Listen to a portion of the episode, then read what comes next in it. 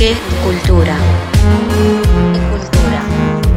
Expresión activa.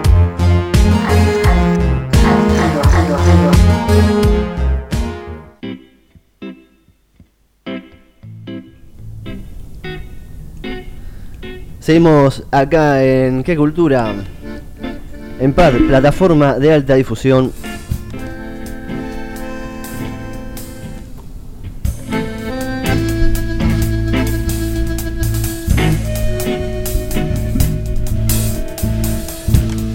Bueno, estamos acá disfrutando de este momento, la verdad que se arma un clima muy agradable. Le mando saludos a Mariana, si está escuchando, Mariana, mi compañera, que está ahí eh, de biblioteca, es la nueva bibliotecaria de la José Ingeniero, así que felicitaciones. Y felicitaciones también a la biblioteca que hoy, bueno, dio un encuentro, un desayuno convidado para, bueno, la prensa local, nos incluyó a nosotros, a PAD, así que ahí estuve cubriendo...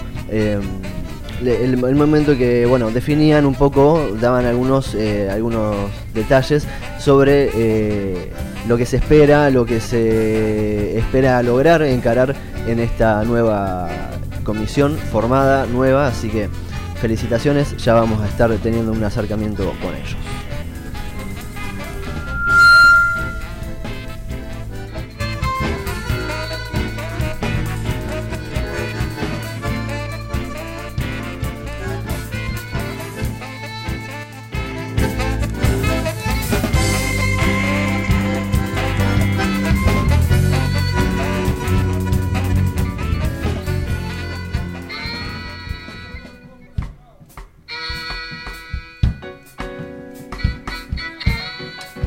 Bueno, vamos con la historia de Zárate.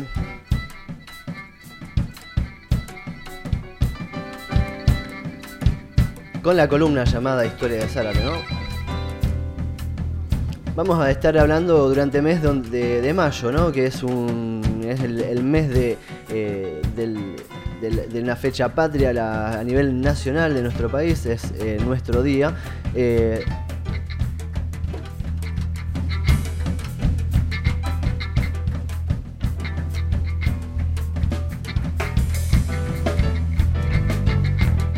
25 de mayo, ¿no? que es la Revolución de Mayo, que es lo que se constituye de una manera el nacimiento de nuestra nación. Así que bueno, este, un poco es jugar a ver qué era lo que estaba sucediendo en estos lugares, en estas zonas, en otros tiempos, ¿no? En aquellos tiempos previos, ¿no? A, esa, a esa fecha.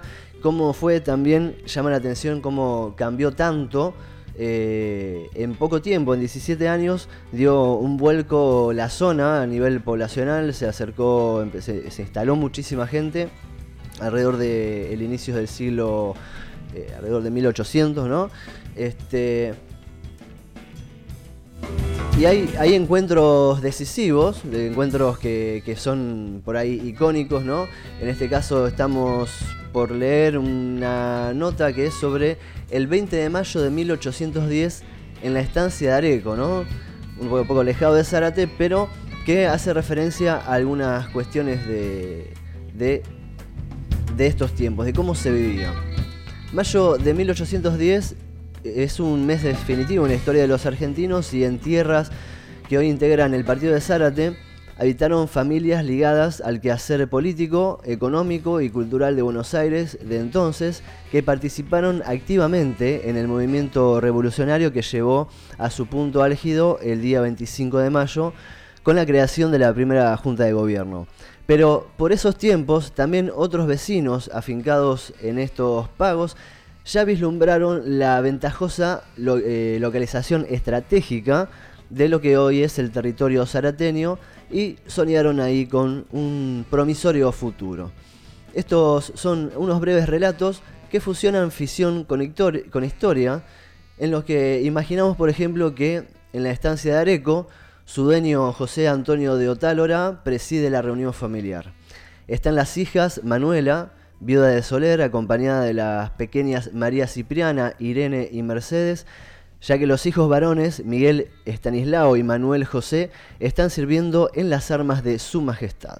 Ana María está acompañada de su esposo, el doctor Benito González Rivadavia, que había hecho una gran fortuna como integrante de la Junta de Temporalidades y el ejercicio de su profesión.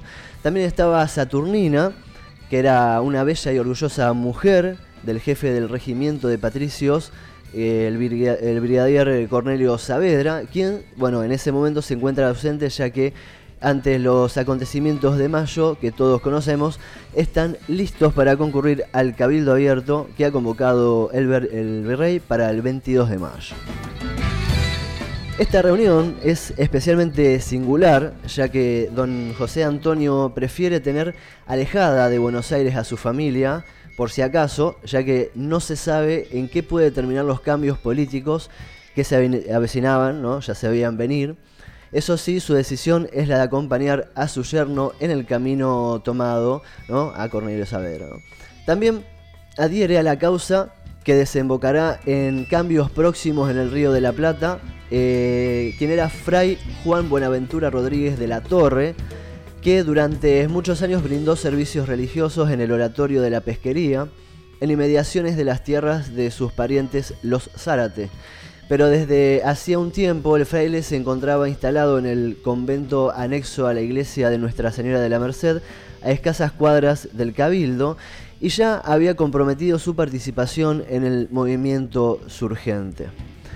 Aquí, en la zona rural, pocos son los vecinos están al tanto de lo que ocurre en Buenos Aires y la vida continúa en sus quehaceres cotidianos, el cuidado del ganado, los rodeos, cortar la leña en los montes de las islas, pasar el tiempo en las tardes de la pulpería de los Anta entre naipes, aguardiente y tabaco. El puerto de Zárate, los ranchos, con cierta dispersión, se protegen al pie de la barranca. Un paisano corta la paja que crece cerca de las riberas para reparar su, eh, el techo de su vivienda el paisano que cortaba la paja, ¿no? La típica paja que vemos crecer todavía en algunos lugares cerca de las riberas, eh, y la usaba para reparar el techo de su vivienda, de que de eso estaba hecha, ya que este mayo se presentaba frío y lluvioso. Otálora sale de la amplia sala de vivienda de muros jesuitas en la que habitaba y desde la lomada de su propiedad observaba la vastedad de la pampa, un aire frío golpea su cara y las primeras gotas de una tenue lluvia comienzan a desdibujar, el horizonte. Al entrar nuevamente a la casona, un negro sumiso le ofrece un mate. El viejo Otálora extiende su mano y dice, ha llegado la hora. Don Cornelio sabrá qué hacer, las brevas ya están maduras. Así ese es el relato, eh, como para ver un poco cómo está el ambiente en ese tiempo. Es un relato de Sergio Daniel Robles, es muy interesante, ¿no? Como por un lado cosas que nosotros vemos tan obvias, eh, la vida cotidiana seguía y no se sabía bien acá qué era lo que pasaba en Buenos Aires. Eh, la gente apenas se había instalado, ¿no? En una especie de, toma de tierras, de llegada de inmigrantes italianos, españoles, eh, que se fueron instalando por cuestiones lógicas, por cuestiones derivadas de la logia, ¿no? Porque es un terrible lugar como puerto, como zona de, comercio, de conexión con distintos lugares. Eh, en ese tiempo, además, hay que tener en cuenta que la principal ruta de navegación era el río. Eh, más que incluso la, vía terrestre.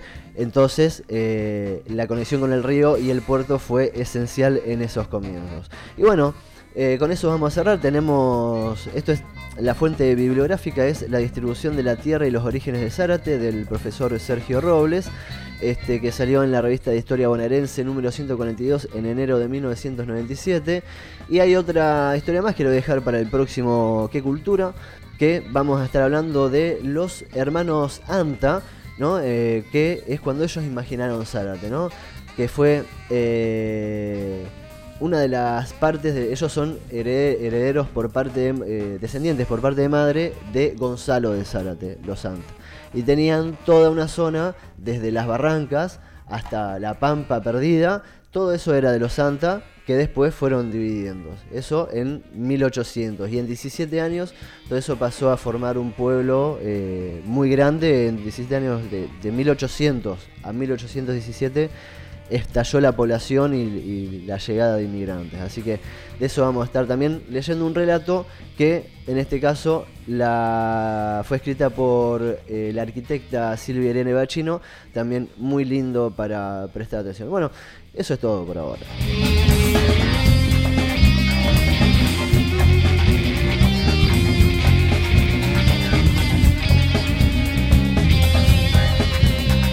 Vamos, estoy buscando alguna canción para salir de esto.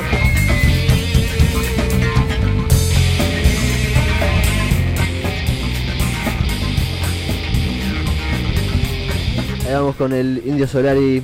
¿Algo que comentar, Ale? Te veo ahí ansioso. después del Indio vamos con Poesía de Olivander. Dale, sí, por favor.